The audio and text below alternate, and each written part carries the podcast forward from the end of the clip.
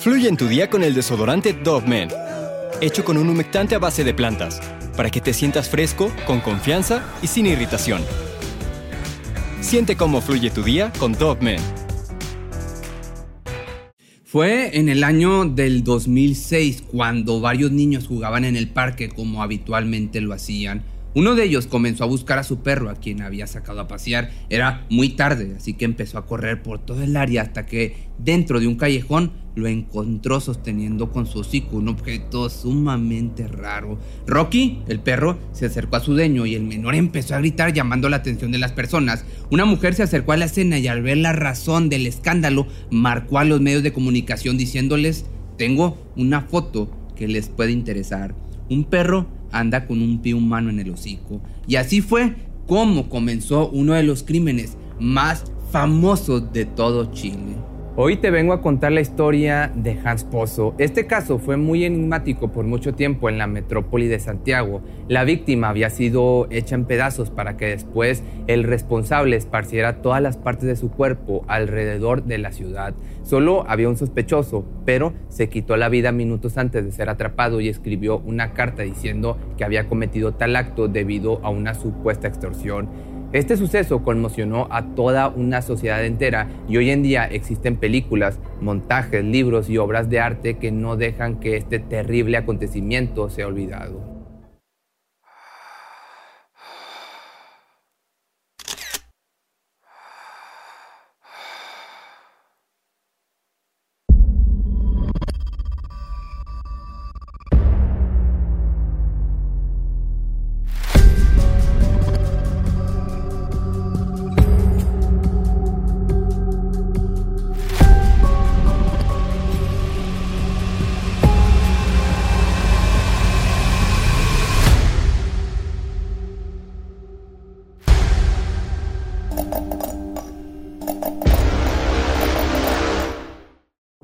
Era casi la medianoche cuando los agentes y periodistas llegaron al lugar indicado. Las fotos que la mujer había prometido eran más crudas y terroríficas de lo que había descrito.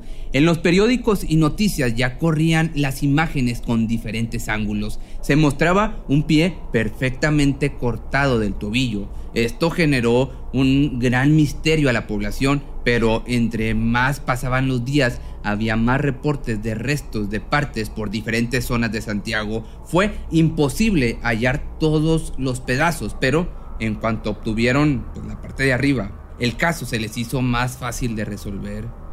Con esta última pieza elemental pudieron acercarse más a la verdadera identidad de la víctima. Hicieron una reconstrucción del cuerpo con las partes localizadas. La cara estaba llena de heridas, no tenía nariz y sus mejillas estaban llenas de cortes. En su frente había dos agujeros provocados por un impacto de una bala 9 milímetros.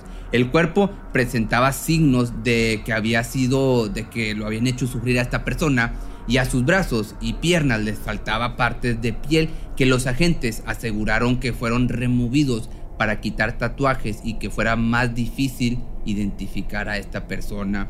Por la comunidad de San Bernardo, una mujer encontró el torso de la víctima en un contenedor de basura y en otra bolsa estaban pues, la parte de adentro, los órganos y las vísceras.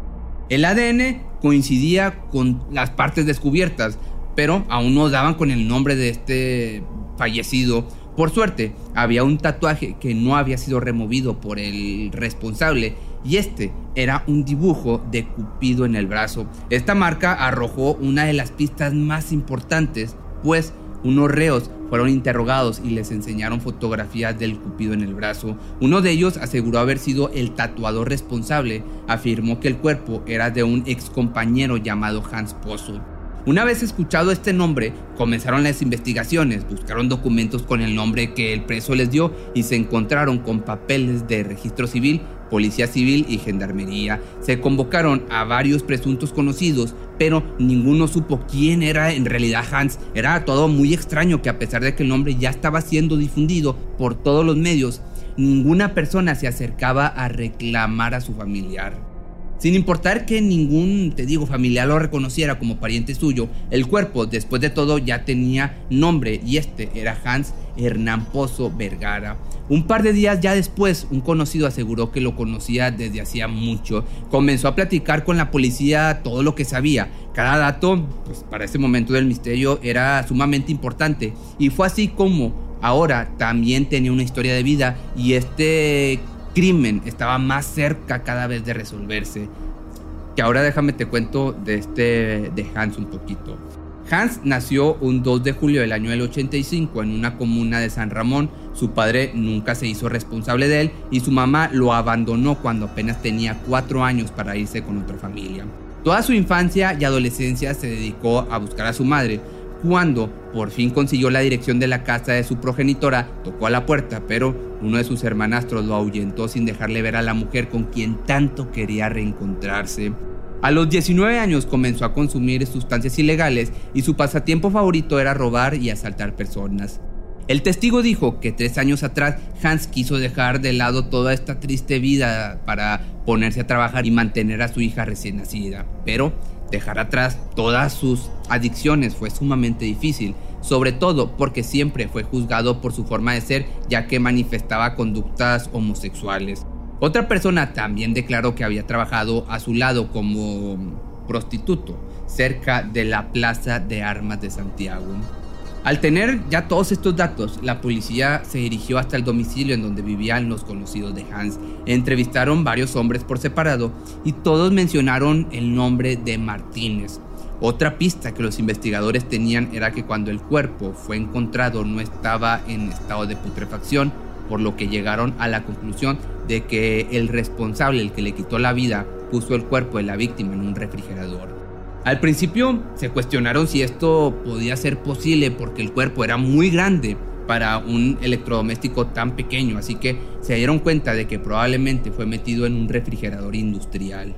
Los agentes estaban tan empeñados en su trabajo que incluso los detalles más pequeños eran sumamente importantes, lo que para el asesino parecía algo insignificante, para los detectives era una pista muy grande. Por ejemplo, gracias a las bolsas que utilizó el responsable para meter el cuerpo, el departamento de investigación acudió con un comerciante que aseguró haberle vendido las bolsas a un heladero y a un familiar dueño de una carnicería. Fue así como dieron por fin con Jorge Martínez Arevalo. Él fue uno de los principales sospechosos. Como ya te había mencionado antes, varios testigos ya habían dado con el nombre de Martínez. Algunos decían que tenían una relación muy rara, no sabían si era una relación sentimental, pero lo que sí es que Hans le gustaba mucho ir a visitarlo.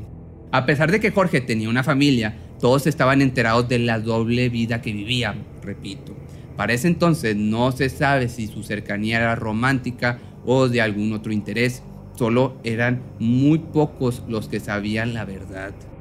Los investigadores no querían basar aparte sus teorías en chismes, por lo que quisieron averiguar aún más acerca de esta conexión Así encontraron varios documentos con nombres de los dos de registros de moteles a los cuales acudían a menudo. Los policías al llegar a la heladería de Martínez comenzaron a bajarse de sus vehículos y al mirar hacia la puerta hicieron contacto visual con este hombre.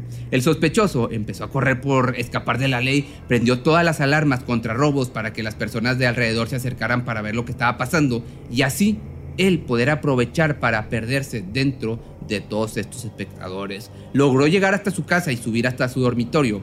Tomó un lápiz y varias hojas para comenzar a escribir una carta que iba dirigida a su esposa. Mientras redactaba el escrito, la policía llegaba a su hogar.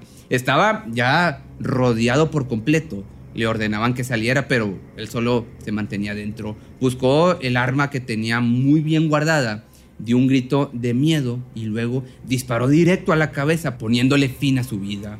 Entraron los judiciales a su casa, encontraron en su mano la pistola que usó para quitarse la vida, misma que utilizó para arrebatarle la vida a Pozo.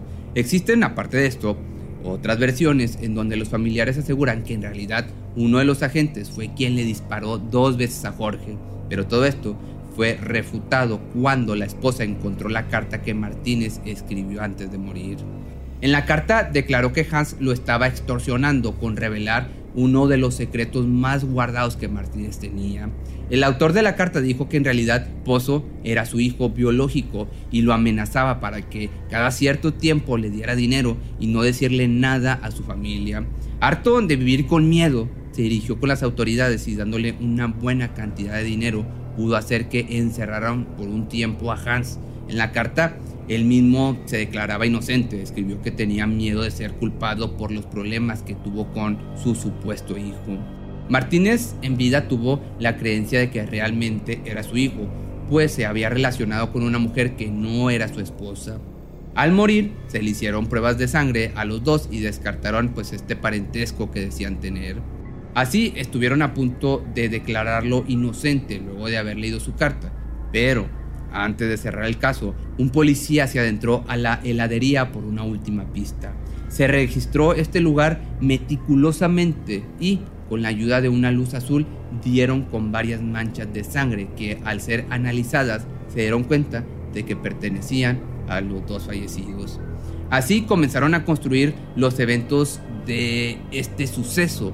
Las teorías apuntaron que hubo una pelea en el local, se agarraron a golpes hasta que Martínez sacó el arma y terminó disparándole. Cuando se percató de que Hans estaba sin vida, cerró el local y comenzó a limpiar toda el área. Arrastró el cuerpo a uno de los refrigeradores industriales, quitó todo el producto que había en la heladería y metió el cuerpo.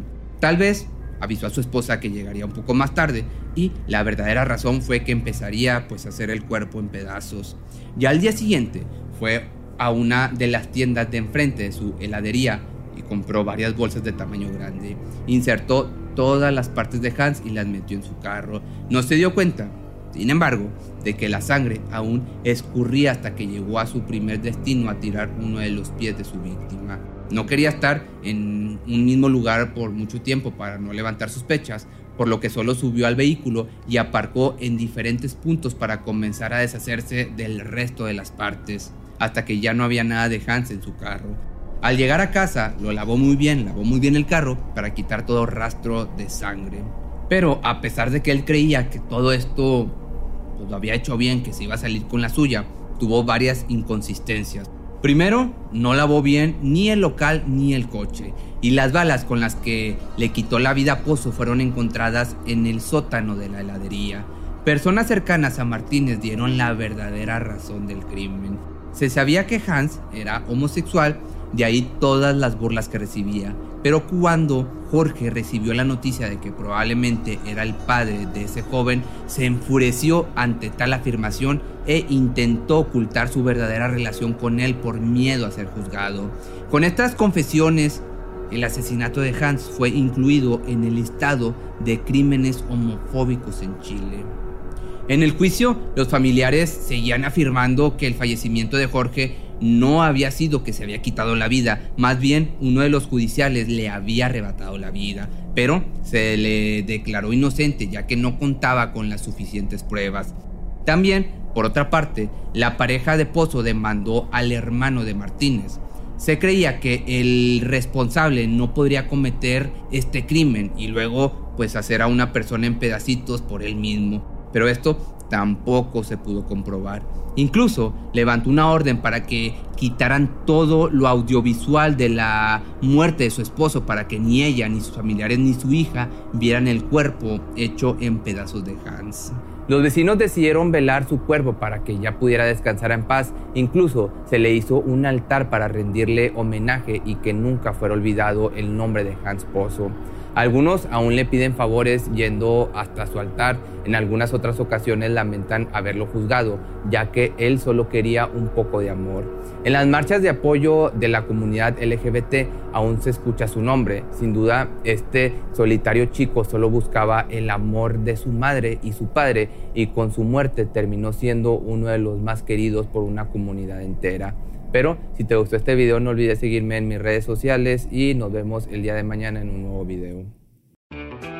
Fluye en tu día con el desodorante Dove Men, hecho con un humectante a base de plantas, para que te sientas fresco, con confianza y sin irritación. Siente cómo fluye tu día con Dove Men. Cuando el tráfico te sube la presión, nada mejor que una buena canción. Cuando las noticias ocupen tu atención, enfócate en lo que te alegra el corazón. Y cuando te sientas mal, un buen médico te ayuda a sanar.